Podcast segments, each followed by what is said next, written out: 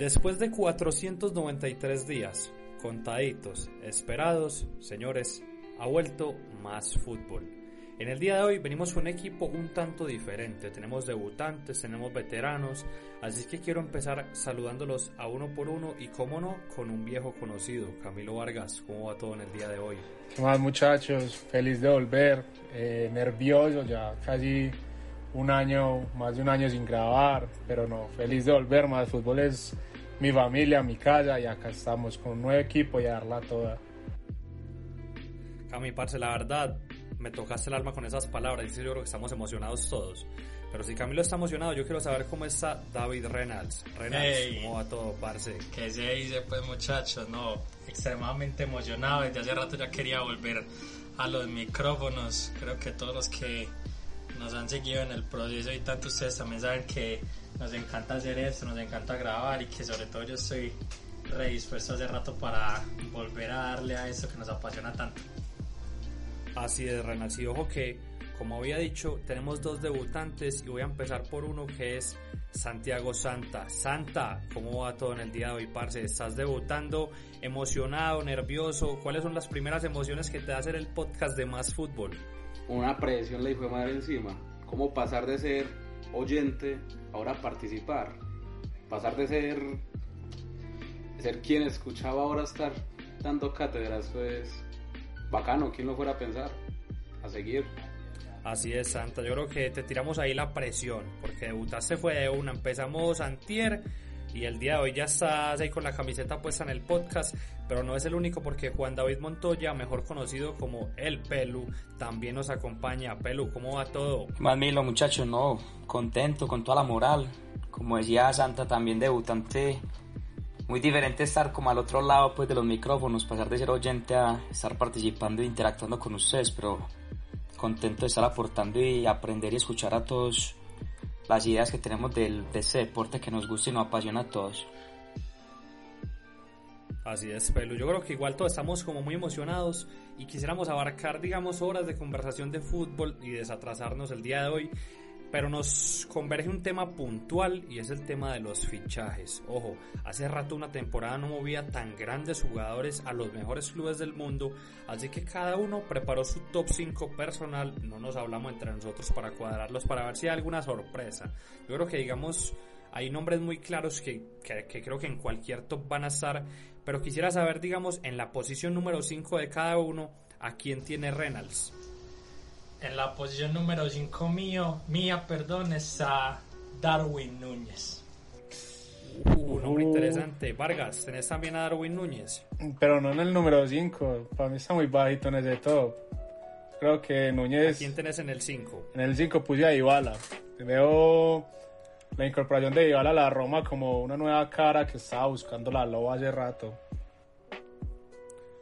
Ojo, interesante porque ya hay dos nombres diferentes, así que quiero saber si Santa o si Pelu tienen a Dybala o tienen a Darwin Núñez en la posición número 5. Efectivamente, tenemos a Darwin Núñez en la 5. El Liverpool invirtió en futuro y en presente de un solo riendazo. ¿Y Pelu? No tengo a Darwin ni en la quinta ni en ninguna posición. O sea, de quinto tengo un nombre que creo que soy el único que lo va a tener, la verdad. Darwin no es nadie, pues. Y, ¿Cuál, ¿Cuál es? Yo quiero saber cuál es el nombre que nadie va a tener pelo. Tengo a Gabriel Jesús al Arsenal.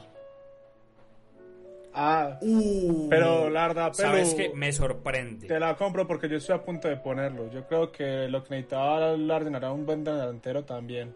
Exacto, y él no es un delantero que encaja pues con lo que está buscando el Arsenal, que son esos pelados jóvenes y le faltaba eso el delantero porque está jugando con la casete que pues no va, pues ya está por las últimas y Gabriel Jesús aporta ahí, es joven. Creo que va, va bien con el equipo. Bien interesante. O sea, yo creo que es bien interesante la, elección de Gabriel Jesús porque pintaba como un fichaje de, bueno, no terminó de consolidarse en el City, entonces se va al club, pero en realidad no. En realidad llega como si fuera una figura al club londinense. Entonces creo que sí, Darwin Núñez se acerca más a ganarse el puesto número 5. Yo tengo a Aurelien Chouameni, les explico por qué, porque lo que he visto de Chouameni, sí, se pagaron 80 millones, pero es un tipo con una clase, una categoría y un físico único. Es verdad que por ahí ronda el clip de Araujo haciéndolo quedar mal, tirándolo al piso con un cargazo, pero cuidado que con tiempo y adaptación el talento de Aurelien Chouameni puede darle muchísimo al Real Madrid. Así que creo yo que es uno de los lugares más promisorios de lo que viene siendo la próxima década Renals. Yo quería también argumentar, ya que yo no argumenté el por qué Darwin lo pongo yo de quinto, que a pesar de que fueron más o menos 100 millones, este lo pongo ahí es porque es un fichaje muy nuevo, entró en la mira de club por la Champions, me imagino que no solamente por eso, sino que eso fue obviamente eh, un punto crítico para que llegara al Liverpool y porque si lo vemos en retrospectiva Darwin viene a agregar también al Liverpool y no precisamente a hacer esa figura pero de centro no digo que él no vaya a ser figura, no digo que él no vaya a ser importante, a lo que me refiero es que por ejemplo en este momento la figura más grande de Liverpool y es clarísimo en el ataque es Salah. Entonces yo por eso lo pongo Así aquí. es. Me parece bien interesante y yo quiero saber antes de pasar al cuarto, Vargas, ¿por qué Dybala? Bueno, Dybala, yo creo que la Juventus del último año es un momento como de reconstrucción, es un poquito perdido a lo que conocíamos. Tal vez Dybala también se perdió en ese proceso. Para mí la joya es un, es un jugador que tiene demasiado talento y no lo veo tanto como porque, uy, qué fichajazo traer a Dybala, sino que siento que lo que le va a aportar a la Roma en este momento es un plus de emoción, de traer una estrella a nivel mundial que se está jugando en la selección argentina, que la rompió con, con la Juventus en, en las últimas temporadas. Y siento que puede ser un fichaje que tal vez, no sé si para ganar el escudeto, pero sí siento que va a ayudar a que la Roma esté peleando por, por ese primer puesto. Me parece muy bien. Señores, y ya que hablamos de nuestro quinto puesto, vamos al cuarto. Quiero conocer quién tiene Pelu y quién tiene Santa después en el cuarto puesto. En el cuarto, Milo, yo tengo a Chuameni, al Real Madrid.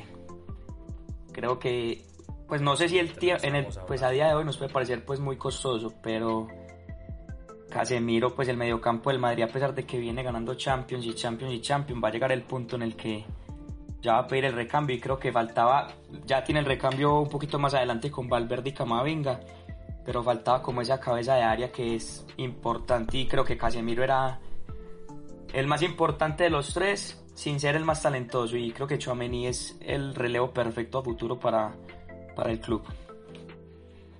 Estamos de acuerdo en eso. Santa, ¿cuál es su cuarto? Vamos a ver si de pronto alguien me secunda. Poco se habla de los defensas. Mi cuarto es Matic, Matic Delay. Muy buen fichaje. Uh, ese... Fichajazo, fichajazo. ¿Alguno lo tiene entre Renaldo Vargas? No, tampoco verdad lo tengo no, en el pero- cuarto puesto, pero sí lo tengo. Ojo, ojo. Bien, bien, bien. Renals, ¿a quién tienes en el cuarto? Yo tengo en el cuarto a Rafinha, ya voy a explicar por qué me gustó, pero antes quiero resaltar que a los que tienen a Delight, porque la verdad se me pasó totalmente, es que viene a agregarle mucho a, a lo que más necesita el Bayern. Entonces, 10 de 10 ahí. Yo tengo a Rafinha porque vuelve el juego bonito a la delantera del Barça. Eso es, me parece a mí que es lo mejor que le puede llegar a darle como esa magia, esa, esa gambeta, ese desborde, que sí, que lo tenía en Belé y todo eso, pero hombre, le tengo más fe a Rafinha, la verdad. Renals, y pregunta ahí rápida. Con Rafinha y Lewandowski, del que supongo hablaremos más adelante, ¿para vos el Barça es el máximo favorito de la Liga Española? Mm, sí, pues, o sea, por el tema de fichajes totalmente, porque si hablamos de si hablamos en ese sentido, realmente por ejemplo el, Real que es el actual campeón por Chouameni no le voy a dar esa esa cómo es esa mm, esa categoría. Y definitivamente en liga se ha demostrado que hace Lewandowski. Y esos refuerzos también no solamente Rafinha hablando ya que hablas de Barcelona sino también el que va a llegar de central, Cundé y otros más, definitivamente sí puede ser un gran candidato. Es un punto bien interesante. Y Vargas, ¿cuál es su cuarto puesto? Mi cuarto puesto es otro jugador del Barça también, pero yo puse fue a Roberto Lewandowski de número cuarto. Ojo, ¿por qué tan abajo Robert Lewandowski? Porque mi top 3 es un, son jugadores más a futuro. ya hay spoiler de que dos ya se dieron en esta lista, pero los puse un poquito más arriba. Pero yo siento que Lewandowski podría ser fácilmente el número uno, porque todos sabemos la calidad de jugador que es Lewandowski. Y siento que es lo que necesitaba también el Barça, para ser un delantero que las meta de todas las formas vida y por haber.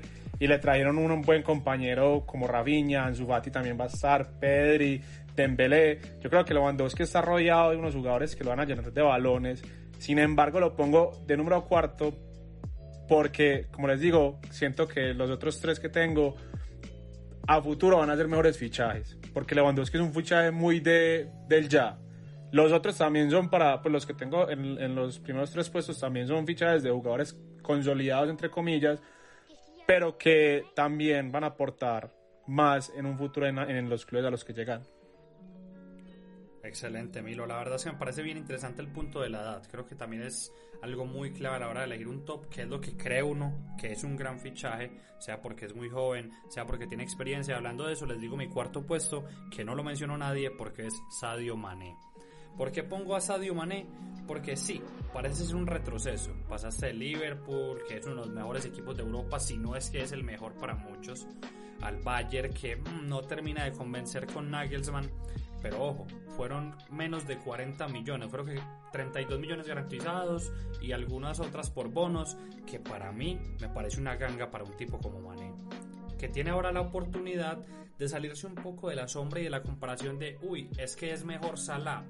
Este creo yo que es el momento clave para entender, ¿es Mané capaz de tomar las riendas de un equipo como el Bayern Múnich, un histórico de Europa, y llevarlo a una posible semifinal o final de Champions. Creo que ahí me siembra la duda y por eso puse por la categoría que tiene Mané en el cuarto puesto. Pero ojo, porque nos metemos a lo interesante, pero primero Milo, decime.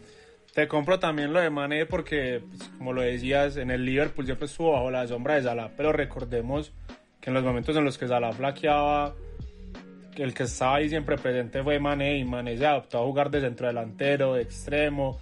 Si le tocaba jugar de arquero, iba y se ponía los guantes, pero todos sabemos lo polifacético y entregado que es Mané en un equipo, entonces siento que de número 4 es un muy buen puesto para Mané. Y también se me pasó por completo ponerlo en el top. Así es, creo que igual es bien difícil. Como les dije al principio, hubo demasiados fichajes en ese mercado. Es más, puede haber todavía aún más pues estaban hablando del tema de Cundé que parece que está casi que hecho. Pero ojo, nos ponemos en lo interesante. Santa, ¿cuál es el top 3? Nada más y nada menos que Tito Lewandowski. Que un futbolista sea capaz de desprenderse de su zona de confort e ir en lo que llamaríamos su recta final a levantar un equipo tiene para mí todo el valor de un tercer lugar la gestión con Lewandowski me pareció muy mala por parte del Bayern, excelente por parte del Barcelona y 10 de 10 de parte del futbolista. Esos sí son guiños, no huevonaditas como las de Mbappé. Hombre, la verdad sí, yo creo que yo creo que eh, Lewandowski es más culé que Messi, impresionante. Es que dio todas las oportunidades para que el Barça lo fichara. Y pregunta rápida para Santa, ¿cuántos goles marca Lewandowski en todas las competencias de esta temporada? Creo que tranquilamente sobrepasa los 40. Ese man viene a comerse el mundo. Bueno, bueno, bueno. Expectativas altas sobre Lewandowski. Pero venga, vamos a preguntarle a una persona que abiertamente apoya al Barcelona. Pelu, ¿cuál es el top 3? Yo tengo a Dybala la Roma. Y me pego un poquito a lo que decía Vargas, que, o sea, futbolísticamente creo que no es más que los de los muchos nombres que hemos dicho acá pero creo que es esa figura que le hacía falta a la Roma, la, la bienvenida lo dice, creo que de, obviamente las, la brecha es altísima entre el uno y el otro, pero desde Totti creo que la Roma no tenía un futbolista que dijera como alguien mediático, pues por así decirlo, obviamente Totti en mi concepto y creo que para todos es muchísimo más que Dybala, pero pues es una cara que llama mucho la atención, una figura que la Roma no tenía hace mucho tiempo, tiene a Mourinho, pues es que la figura de la Roma era Mourinho, por así decirlo la gente conocía la Roma por Mou y creo que Diva, pues conocía actualmente la Roma actual por Mou, pero creo que Dybala va a llegar a aportar ese como ese salto de calidad que necesita el equipo para volver a luchar un escudeto. Así es, pero yo creo que sí, el punto mediático es fundamental y antes de que hable Vargas le pregunto a Pelu, ¿es favorita la Roma a ganar el Scudetto o al menos uno de los dos favoritos con la llegada de Dybala o todavía se queda corto? Yo creo que todavía se queda corto, pero va a haber un salto de calidad impresionante. Pues creo que van a pasar de estar en por lo que estaban luchando de que era pues y son campeones de conference, pero sí creo que va a haber un salto de conference y, y es un proceso, pero empezar con una figura como Dybala siempre llama como un poquito la atención. Así es, Vargas. Yo tengo una pregunta para nosotros, los que tenemos a Dybala en nuestro top. ¿Creen ustedes que Dybala sea capaz de echar del equipo por completo al hombro? Que sea capaz de llevar las riendas de la Roma él solo. Será algo a Renas que tiene las ganas de hablar. Parce, a ver, dos cositas. Uno, eh, el top 3 mío también es Dybala, por la importancia que llega a ser a la, a la Roma. Por eso lo puse incluso por encima de Darwin, porque llega a ser un jugador diferente y porque como lo hemos visto con Mourinho, Mourinho es especialista en trabajar esos equipos que tienen puros obreros. O sea, miren el Porto campeón, miren el Inter campeón, que sí, que hay buenos nombres, pero equipos metelones. Entonces Dybala llega a precisamente aportarle a eso y a darle obviamente un poquito más de juego. y respondiendo a la pregunta eh, de Vargas, que me la repite, ¿cuál Si crees que Dybala ya echar el equipo al hombro. No, porque eso mismo incluso preguntamos en estos días eh, y me, incluso me lo preguntaron a mí porque obviamente yo al ser hincha de la Juve de pronto podía tener un poquito más de respuesta sobre eso. No, porque Iguala no es precisamente ese jugador que se echa a los equipos al hombro, es un jugador que te aporta bastante. El hecho de que en algunos partidos o en algunas Champions haya sido destacado es muy diferente a que él sea capaz de carrearte o toda una liga o todo un torneo, porque esa no es la labor de Iguala, la labor de Iguala es aportarte juego no lo pongan a hacer labores que él no va a hacer y que él no es capaz de hacer. No le estoy diciendo que sea un mal jugador, que sea una mala figura, no. Él es un engranaje muy grande, pero no el más importante.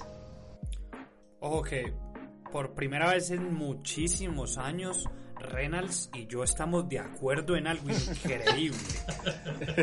Pero creo que no hemos escuchado el top 3 de Vargas, ¿sí o qué? No, no, no. Mi top 3 es de Light. También lo puse ahí por lo que les dije, es un jugador que lo mismo que me pasó con Dybala, que lo puse que, que siento que se perdió en los últimos años en la Juventus.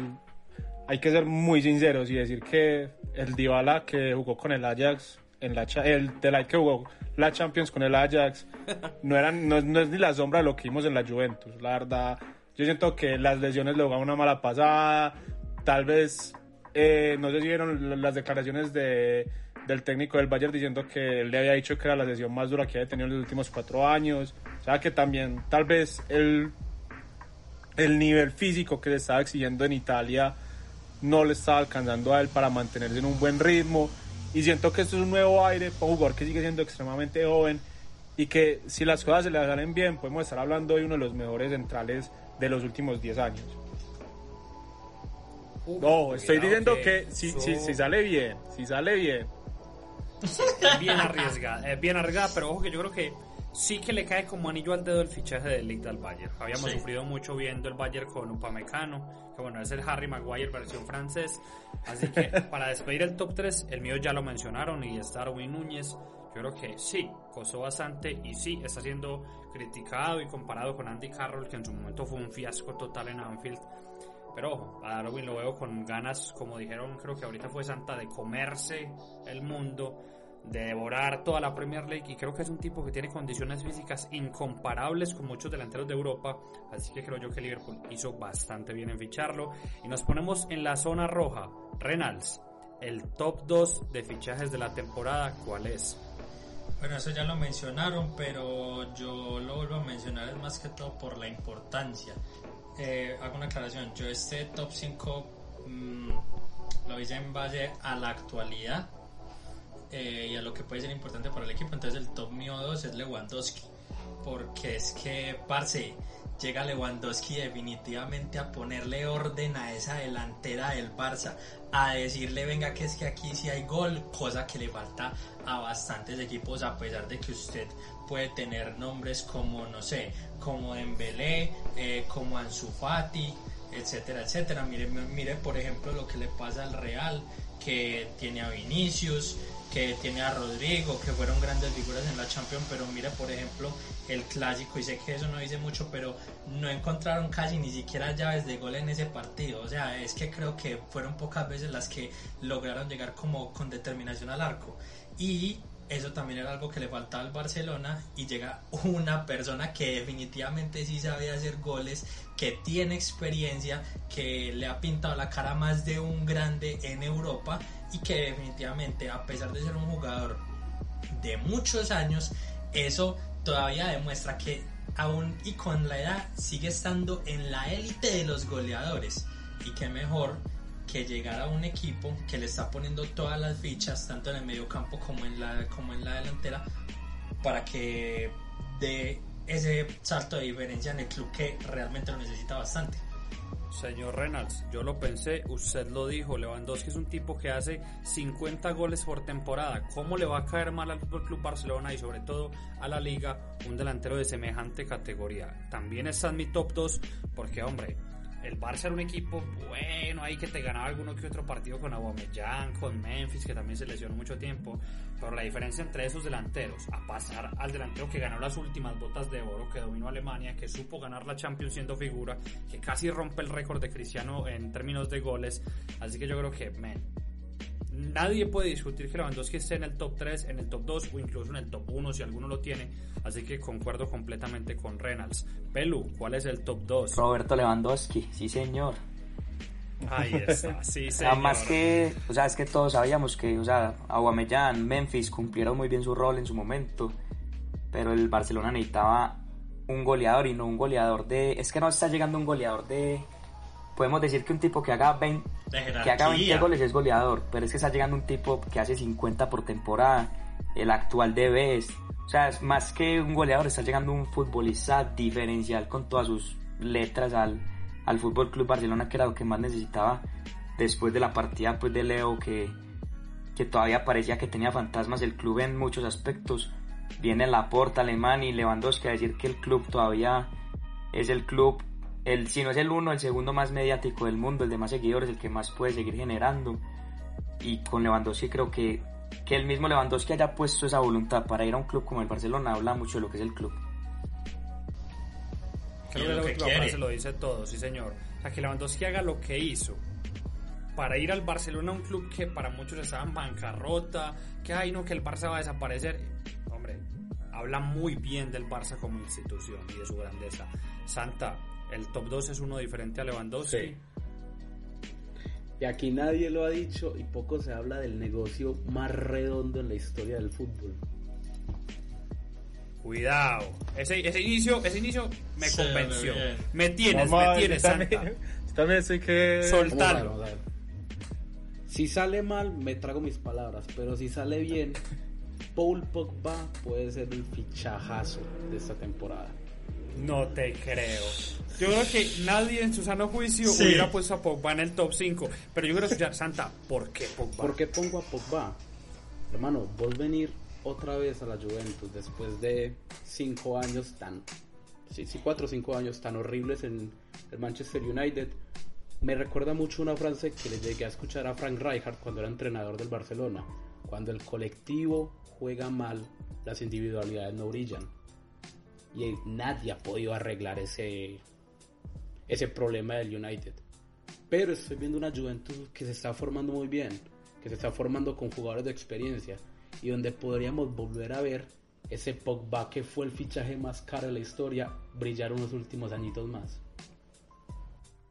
La descripción está tremenda, creo que la frase de, de lo dice todo y en realidad sí tiene muchísimo sentido porque esperábamos que Pogba, digamos, carreara como carrera en Francia, pero es que de Francia a Manchester hay años luz, así que te la compro toda, me parece un fichajazo, sobre todo porque, bueno, fue literalmente gratis.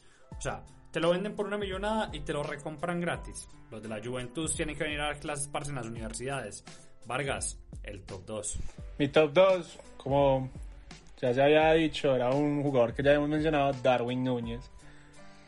Yo siento que mucha gente tal vez y me incluyo, tiene la expectativa de que Darwin va a llegar con el mismo ímpetu que entró Luis Díaz en enero al Liverpool. tal vez no pase, pero si llega con ese mismo, con ese mismo nivel, Darwin Núñez va a ser el goleador de la Premier League. Ojo, ¿cuántos goles va a hacer Darwin Núñez en la Premier League, Vargas? Si tenemos en cuenta que el último goleador fue Salah con 30, yo digo que 30 Núñez y 30 Salah también. Los dos se van de goleadores. ¿Cómo, cómo, cómo? van a formar aquí la dupla de supercampeones. ¿Cómo que 30 goles cada uno? Pero va, si Darwin, si Darwin hace 30 goles en la Premier League, los invito a comer a todos. Pero si no hace 30, Vargas nos cocina, que él es el chef aquí de más fútbol. Así que, muchachos, pasamos a lo que digamos nos trajo acá. Alguien tiene un nombre diferente a Erling Braut Haaland en el top 1. Señor. No, pronto Santa tiene a Iguala, no sé. Eh, perdón, a, a, Di María, no sé. No me Julián Álvarez. Barcelona. Ok, yo creo que Santa, yo creí que Santa iba a poner, no sé, a Marrugo al Medellín, una cosa así. Después de lo de Pogba, todo a me lo Lucho Nacional. Sí, sí, hombre. Pero yo quiero escuchar, digamos, de manera corta, precisa, cada uno por qué Erling Braut Haaland es tan importante. Pelo, empieza vos. Yo creo que, o sea, no sé qué tanto pueda incorporarse Haaland al juego que tiene actualmente el City. Más que es un, es un 9 que va a jugar que es totalmente distinto a los que están ocupando pues esa posición. Pero creo que esa característica es, pues por resumir el fichaje en una sola frase, es la tuerca que faltaba para ganar la Champions. Oh, predicción interesante. Pero ahí vi que Reynolds abrió también los ojos. Reynolds, ¿estuvo descabellado lo de ganar la Champions o vos crees que también era la pieza faltante? No, no, no, no digo que esté descabellado. No sé si de pronto la pieza faltante, porque obviamente pues Alan no ha ganado ninguna Champions. Puede que la gane totalmente, sino que, hombre, no sé, a mí de todas maneras es que al City gol no le faltaba. Pues no me parecía a mí. Pero le faltaba gol o le faltaba un delantero. Eso es distinto. Pero, eh, pero ¿cómo es? Pero precisamente sí le faltaba un delantero como Alan. Y precisamente también argumentando tu pregunta, que por qué Alan de primero, parce, o sea, él deseó jugar ahí, o sea, no es que quiso, él deseaba jugar ahí, el equipo del papá, eh, parce, la Premier, por ejemplo, con lo que decía Vargas que Darwin goleador, yo dije, puta, ustedes jalan cuánto va a ser, huevón. no, pero, puede ser, sí, definitivamente. Puede ser una temporada. es que Darwin iba a ser el goleador. O sea, que puso a por debajo de Núñez. Por eso, un tipo que tiene, creo que el mejor, eh, la mejor estadística, el mejor promedio de gol, huevón, en este, en este momento, si no estoy mal, pues por partido. A pesar de su lesión, pues es impresionante. Pero bueno, continuando, definitivamente eh, sí, yo creo que con él sí se puede ganar Champions. Yo creo que ahora sí al City se le va a quitar lo de lado. Ojo, mi amigo el de la polémica, Vargas, ¿por qué no Lewandowski, eh, pues, Lewandowski por qué no jalan el goleador? ¿Cuántos goles va a marcar? ¿Y por qué en el primer puesto? Porque no pongo a Haaland de goleador y es por lo que decía Reynolds, es que el City no le faltaba gol. Entonces, yo veo a Haaland va a ser un goleador y va a meter más de 25 goles también. Puede que hasta también meta los 30 goles que digo de, Darwin. Va a meter 29. Pero, pero la diferencia es que no sé si, pues, lo que, noté, lo que noto yo, la diferencia entre el Liverpool y el City es que al Liverpool sí se recarga, si la fase goleadora se ha recargado mucho en un jugador, que ha sido Salah, que ha quedado goleador de las últimas tres Premier League, mientras que el City se reparte más entre De Bruyne, eh, Marés, con la llegada de Julián Álvarez creo que también va a ser una incorporación muy importante para el equipo. Y obviamente Haaland también va a estar ahí y como sabemos pues Haaland también es otro que mete goles hasta dormido. Pero como lo que estoy a lo que quiero llegar es que la diferencia es que el, el poder goleador del City no va a estar solamente enfocado en Haaland.